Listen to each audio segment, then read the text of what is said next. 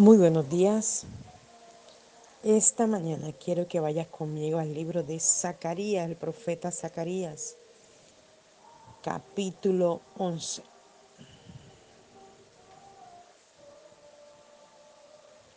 Vamos a leer en el nombre del Padre, del Hijo y del Espíritu Santo. Ábranse tus puertas, oh Líbano, para que entre el juicio de Dios. Serás destruido como fuego que consume tus bosques Lloren sin prece por todos los cedros destruidos, los más altos y hermosos de ellos cayeron. Griten de miedo encinas de Bazán, al mirar los espesos bosques derribados. Oigan el lamento de los caudillos de Israel que lloran los malos pastores, porque se ha acabado su riqueza. Oigan los leoncillos que rugen. Sus príncipes están llorando porque el glorioso valle del Jordán yace en ruinas. Entonces me dijo el Señor mi Dios, Ve y toma trabajo como pastor de un rebaño engordado para el matadero. Servirá de ilustración a la manera en que mi pueblo ha sido llevado y sacrificado por jefes impíos que no fueron castigados. Gracias a Dios estoy rico. Dicen que los han traicionado, sus propios pastores los vendieron sin misericordia. No los perdonaré, dice el Señor, porque no los dejaré caer en las garras de sus propios jefes impíos y ellos los degollarán convertirán la tierra en desierto y no los protegeré de ellos. Así que tomaré dos varas de pastores y las llamé gracia y unión. Y apacenté las ovejas de la forma en que se me había ordenado. Me deshice de los tres pastores malvados en un solo mes.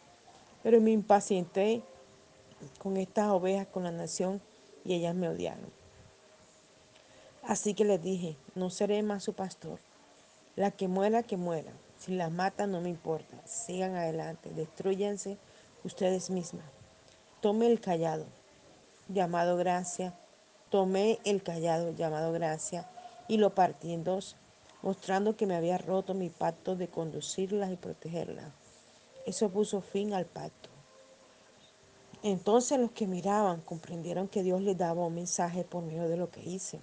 Y yo dije a los jefes, si les parece bien, denme la paga, lo que estimen conveniente. Entonces ellos contaron 30 monedas de plata para darme como salario. Y Jehová me dijo, echa en la tesorería del templo la magnífica suma en la que te han avaluado. Así que tomé las 30 moneditas y las eché en la tesorería. Entonces quebré el otro callado, unión, para mostrar que el lazo de unión entre Judá e Israel quedaba roto. Entonces Jehová me dijo que fuera nuevamente y tomara el trabajo de pastor.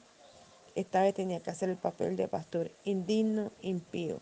Y él me dijo, esto ilustra que yo le daré a esta nación un pastor que no se preocupará de las moribundas, no buscará a las pequeñas, ni curará a las perniquebradas, ni llevará a la cansada en sus brazos. En cambio, comerá las gordas y les romperá las pezuñas. Ay del pastor indigno que no se preocupa por el rebaño, la espada de Dios lo cortará el brazo y penetrará por su ojo derecho y su brazo quedará inútil y perderá el ojo derecho. Que el Señor bendiga su palabra esta mañana. Es tan tremenda esta palabra. Yo me quedo asombrada cada día con la palabra de Dios que a veces suena tan dura, tan difícil, ¿verdad? Tan confrontadora pero vamos en el Espíritu, dirigido por este maravilloso Espíritu Santo que Dios nos dejó en la tierra, porque dice su palabra que Jesús lo dejó para que nos enseñara, para que nos mostrara cómo entrar a la presencia de Dios. Y por eso invocamos al maravilloso Espíritu Santo esta mañana y te decimos, ven Espíritu Santo y enséñanos la palabra y enséñanos los secretos muy guardados de Dios en ella para comprender lo que esta mañana el Abba Padre nos quiere decir. Mire que este capítulo 11 inicia diciendo, ábranse tus puertas. Está hablando de la vida de cada uno de nosotros, de las puertas de nuestra mente, de nuestro corazón, de nuestra vida ábranse las puertas. Esta mañana Dios está en una orden imperativa de que abramos las puertas de nuestra vida, todo nuestro ser. Pero ¿cuál es el propósito que Él tiene para decirnos que abramos las puertas?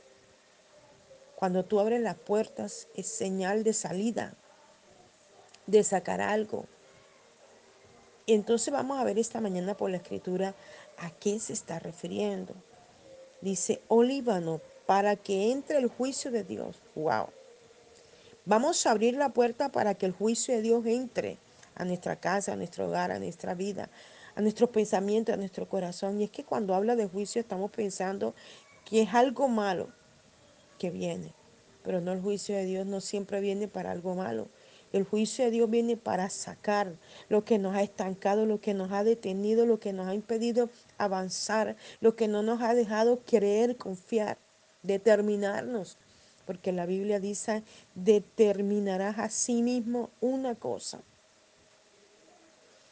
Y el Señor necesita que nos determinemos a abrir las puertas para que lo que nosotros mismos no hemos sido capaces de sacar, lo saque Él con su poder, con su gloria, con su majestad, con su unción, con su sangre preciosa.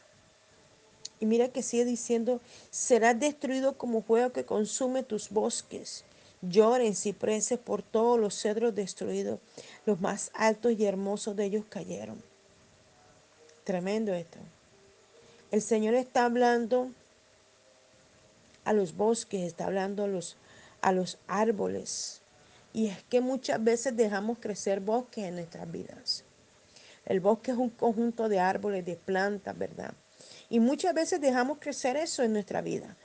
Dice un texto bíblico, que la planta que mi padre no plantó será arrancada.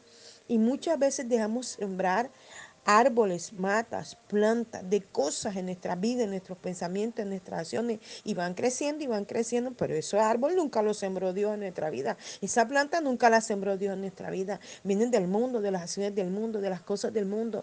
Entonces el juicio de Dios tiene que venir para desarraigar, así como Jesús le dijo a la higuera, sécate, porque no daba fruto. Así hoy el juicio de Dios viene a secar todo lo que no da fruto, toda planta que Él no sembró en nosotros, todo árbol que Él no sembró en nosotros, Él viene a destruirlo, a desarraigarlo, a arrancarlo. Por eso dice, lloren sin preces. Y hoy van a llorar todas esas cosas malignas que están en nosotros. Y van a llorar porque hasta hoy están en nuestra vida en nuestro pensamiento. Van a llorar que el pecado que ha estado por días continuos en nuestra vida se va en el nombre de Jesús. Todo árbol, toda planta que Satanás ha querido sembrar y que ha estado allí por días, por meses, por años, por generaciones. Hoy el juicio de Dios viene a cada casa, a cada hogar, a cada vida, a cada familia y el fuego de Dios viene a destruir todo aquello que creció y que nunca Dios sembró sobre nuestra vida. Y mira que sigue diciendo, los más altos y hermosos de ellos cayeron, griten de miedo encinas de Bazán, al mirar que los espesos bosques derribados, oigan el lamento de los caudillos de Israel que lloran los malos pastores porque se han acabado su riqueza. Oigan los leoncillos que rugen los príncipes, están llorando porque el glorioso valle del Jordán ya se enruina. Aleluya. Lloren todos los demonios que han querido venir a destruir nuestra vida. Lloren todo aquello que fue pastoreado, porque pastorear es cuidar. Y muchas veces hemos sido pastoreados incorrectamente por padre, por abuelo, por persona. Hemos sido pastoreados enseñándonos doctrinas erradas, enseñándonos cosas que no son verdad, llevándonos por caminos incorrectos, adorando cosas que no son Dios. Hemos sido pastoreados y adoctrinados por cosas, por costumbres, que nunca han sido de Dios y que nunca han venido de Dios. Por eso hoy llora las tinieblas, la oscuridad, la brujería, la hechicería, la, doctrina errada, la palabra mal enseñada. Llora todo lo que está dentro de nuestra alma, de nuestro espíritu, de nuestro corazón, de nuestros pensamientos, porque hoy el juicio de Jehová viene a sacar todo de nuestra casa, de nuestro barrio, de nuestra comunidad de nuestra familia, de nuestra empresa, de nuestro entorno, de nuestro negocio. Llora todo lo maligno que se ha ubicado allí, porque hasta hoy están allí. En el nombre de eso. Lo que ha traído destrucción, ruina, lo que ha traído escasez, lo que ha traído divorcio, lo que ha traído pleito, enojo, huye, se consume y se va por el poder de la palabra. Hoy ya sé la ruina de todo aquello que permaneció durante mucho tiempo. Hoy se ve en ruina. Hoy es la ruina de todas estas cosas malignas que nos persiguieron por días, por meses y por años. Hoy llora la enfermedad porque tiene que huir de los cuerpos. Hoy llora el dolor porque tiene que salir de los cuerpos. Hoy llora la malignidad que enviaron durante tanto tiempo porque hoy se va. Hasta hoy el juicio de Jehová vino para sacar lo maligno de nuestra casa en el nombre de Jesús. Entonces me dijo el Señor mi Dios, ve y toma trabajo como pastor de un rebaño, engordado para el matadero. Servirá de ilustración a la manera en que mi pueblo ha sido llevado y sacrificado por jefes impíos que no fueron castigados. Gracias a Dios estoy rico, dicen los que me han traicionado. Sus propios pastores los vendieron sin misericordia. No los perdonaré, dice el Señor, porque los dejaré caer en las garras de sus propios jefes impíos y ellos lo degollarán. Convertirán la tierra en desierto y no los protegerá de ellos. ¡Wow! Tremendo. Dios le da una instrucción al profeta y le dice que tome trabajo como un pastor de rebaño. es que esta mañana Dios te está dando una instrucción, que seas el pastor de tu casa, que seas el pastor de tu vida, que seas el pastor de tus hijos, de tu esposa, que seas el pastor de tus compañeros de trabajo, que seas el pastor de tus vecinos, de tus amigos y aún de tus enemigos. Porque un pastor es el que enseña, un pastor es el que trae la palabra de Dios y la lleva y la multiplica. Un pastor es el que cuida, el que protege. Un pastor es el que libra, aún extiende su mano para dar. Eso es un pastor. Esa es una labor pastoril. Una labor apostólica. Proteger, aconsejar, ayudar. Orar, interceder, clamar. Y tú eres el pastor de tu casa. Tú eres el pastor de tu vida. Tú eres el pastor de tus hijos, de tus nietos. Tú eres el pastor de los que te rodean. Por eso tienes que levantar tu voz en cuello pastoril. Tu palabra bendiciendo, bendiciendo. Pero también tomando la vara, el callado para destruir lo que viene a dañar las ovejas que tienes que cuidar. Ese trabajo que tienes de cuidar a un enfermo, quizás este, eres un cuidador o una enfermera o un médico o un profesor. Yo no sé qué profesión tienes, pero ahí donde estás, eres un pastor que cuida ovejas, que cuidas el que está allí enfermo, el que tiene un problema, el que tiene una dificultad. Allí tú eres el pastor de ellos. Y sigue diciendo la palabra del Señor. Así que tomé dos varas de pastor y las llamé gracia y unión, y apacenté las ovejas en la forma que se me había ordenado. Me deshice de los tres pastores malvados en un solo mes, pero me impacienté con estas ovejas con la nación y ellos me odiaron. Este pastor, que Dios le dio una instrucción que tomara la labor de pastor, tomó dos varas, dos, mi hermana, y a uno le llamó gracia y la otra unión. La labor que él quería hacer es que hubiera la gracia. Ellos habían perdido la gracia de Dios y la idea era devolverle la gracia que ellos habían perdido, guiándoles por el camino correcto para tomar la bendición que ya Dios había establecido. Y tomó otra vara, unión, tipificando la unión que debe brotar de la unión que debemos tener con el Padre, con el Hijo y con el Espíritu Santo. Y esta unión debe fluir hacia los demás que nos rodean unirlos en la bondad, en la misericordia de Dios, unirlos en el perdón, en la restauración, en la liberación, unirlos para que entienda quién, cuál es la posición que tienen en Cristo Jesús y sean libres de toda inmundicia, de todo pecado, de toda maldad, de toda iniquidad. Sean libres de esos pecados que han morado como plantas malignas en sus vidas y tengan que irse en este día por el juicio de Dios. Y él dice que él apacentó esas ovejas y que las ordenó y que las organizó según lo que Dios le dio. Pero a las ovejas no les gustó. A ellos les gustaba el pecado, la maldad, la iniquidad. Les gustaba lo que esos otros pastores habían traído sobre ellos que han traído tu generación sobre tus hijos y nietos, que han traído el consejo de los amigos que le rodean, que han traído aquellas personas que han hecho mal, aún los abuelos, los, los, familiares, el tío y el primo que ha aconsejado mal y que ha visto que de pronto tu hijo se ha perdido en cosas y descubre que quien le ha enseñado eso ha sido su propio padre.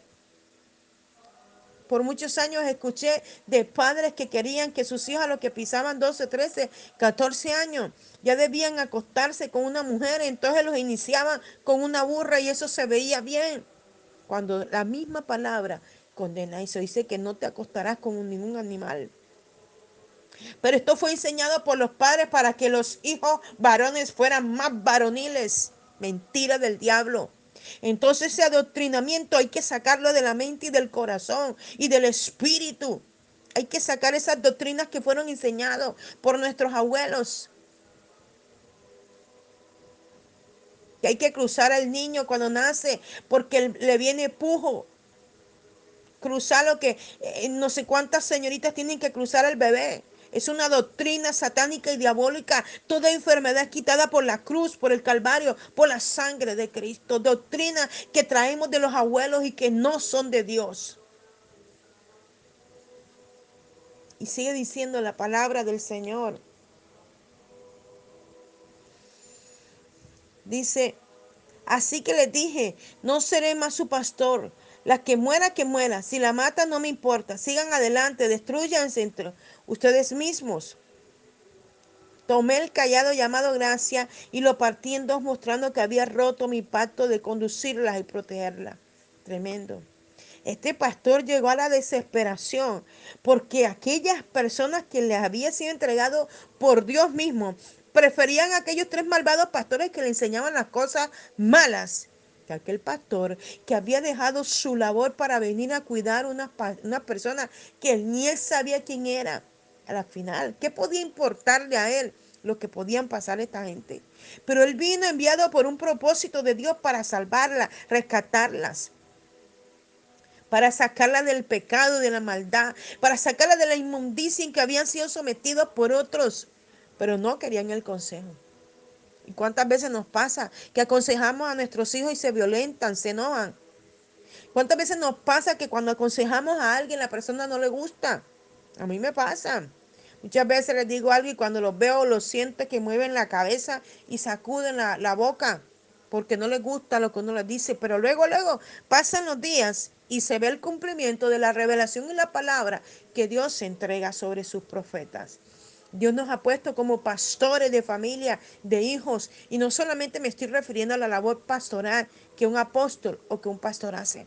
Me estoy refiriendo a la labor pastoral que Dios ha entregado a todos los seres humanos en esta tierra, porque pastorear es cuidar, pastorear es levantar, pastorear es ayudar, pastorear es aconsejar. Cuando tú haces estas eh, eh, labores, estás haciendo una labor pastoral. A eso nos llamó el Señor. Y a veces nos cansamos, a veces las fuerzas se nos van, a veces, mira, muchas veces yo he dicho, no le digo más nada.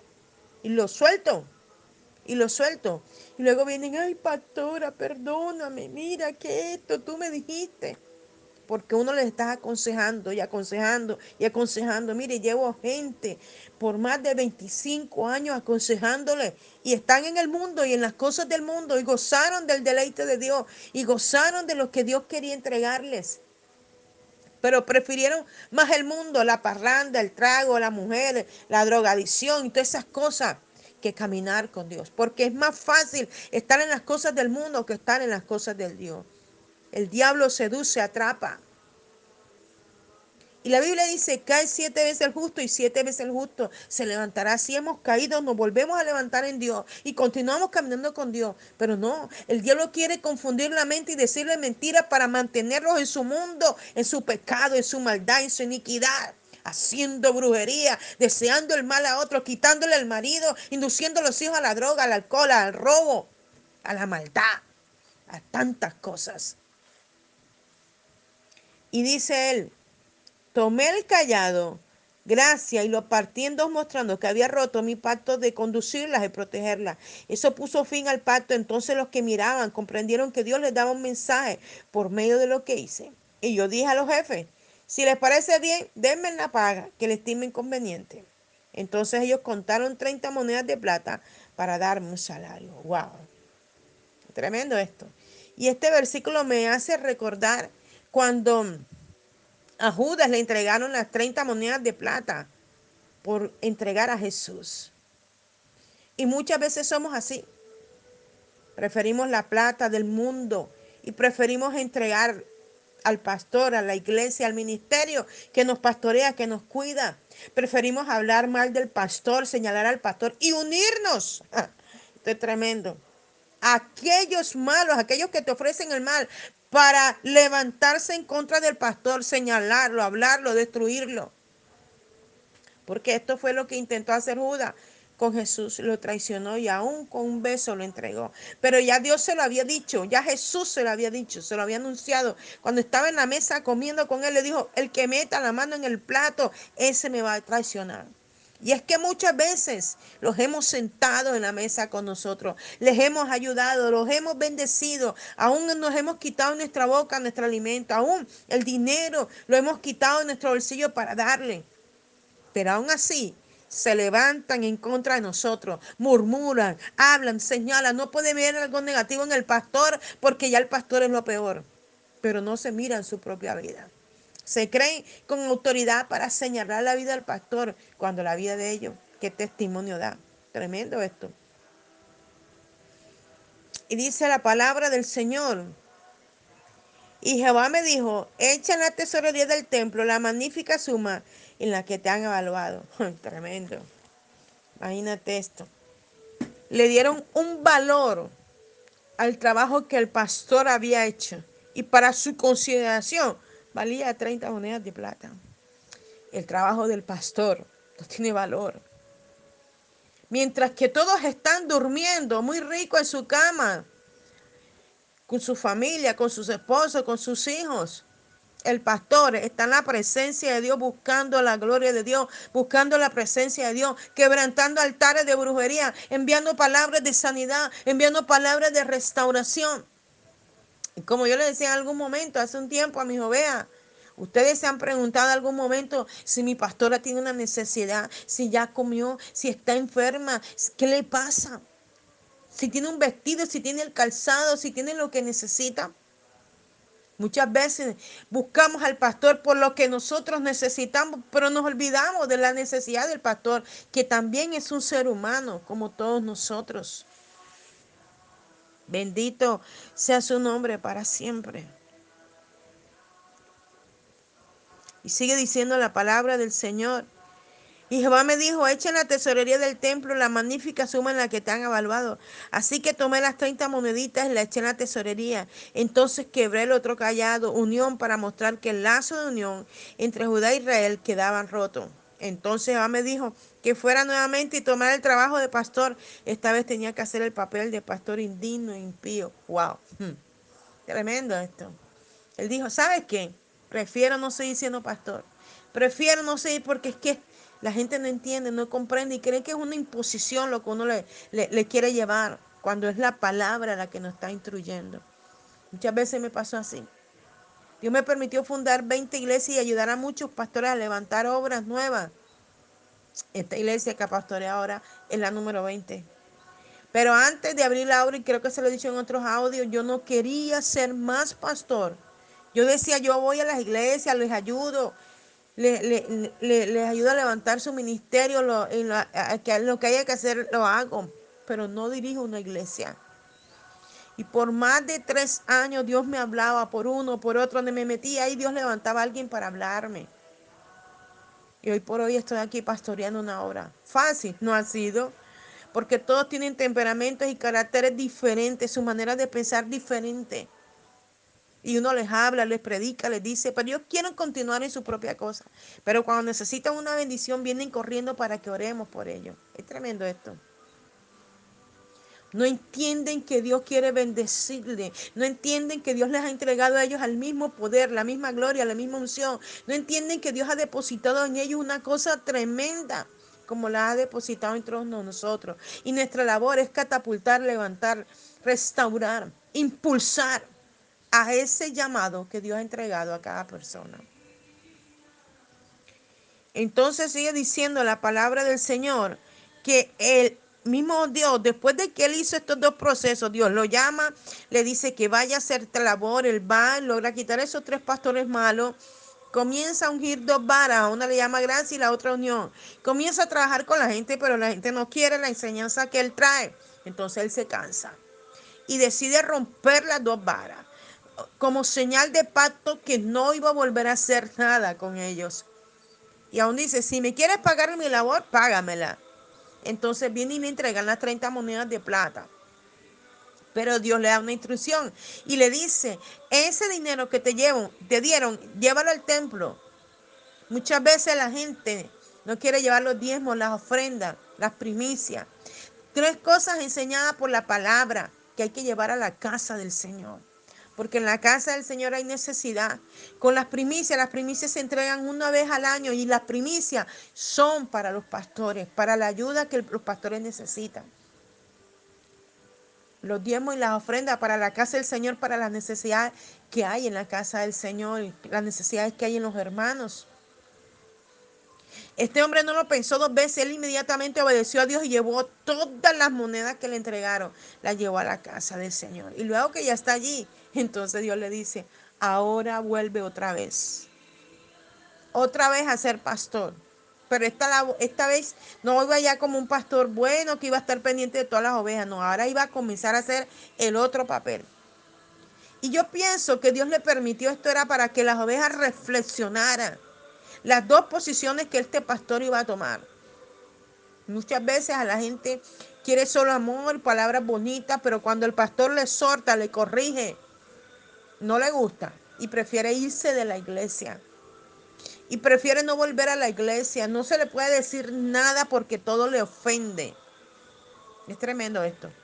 Pero el Señor quiere levantar nuestra vida. Padre, te damos gracias por esta palabra que esta mañana nos diste. Que sea Señor, de exhortación y corrección para nuestras vidas, Señor amado. Gracias te damos. Les habló el apóstol Janet Rentería desde el altar de Mensajeros de la Cruz de Cristo, Barranquilla, Colombia. Un abrazo fuerte en la distancia. Dios les bendiga.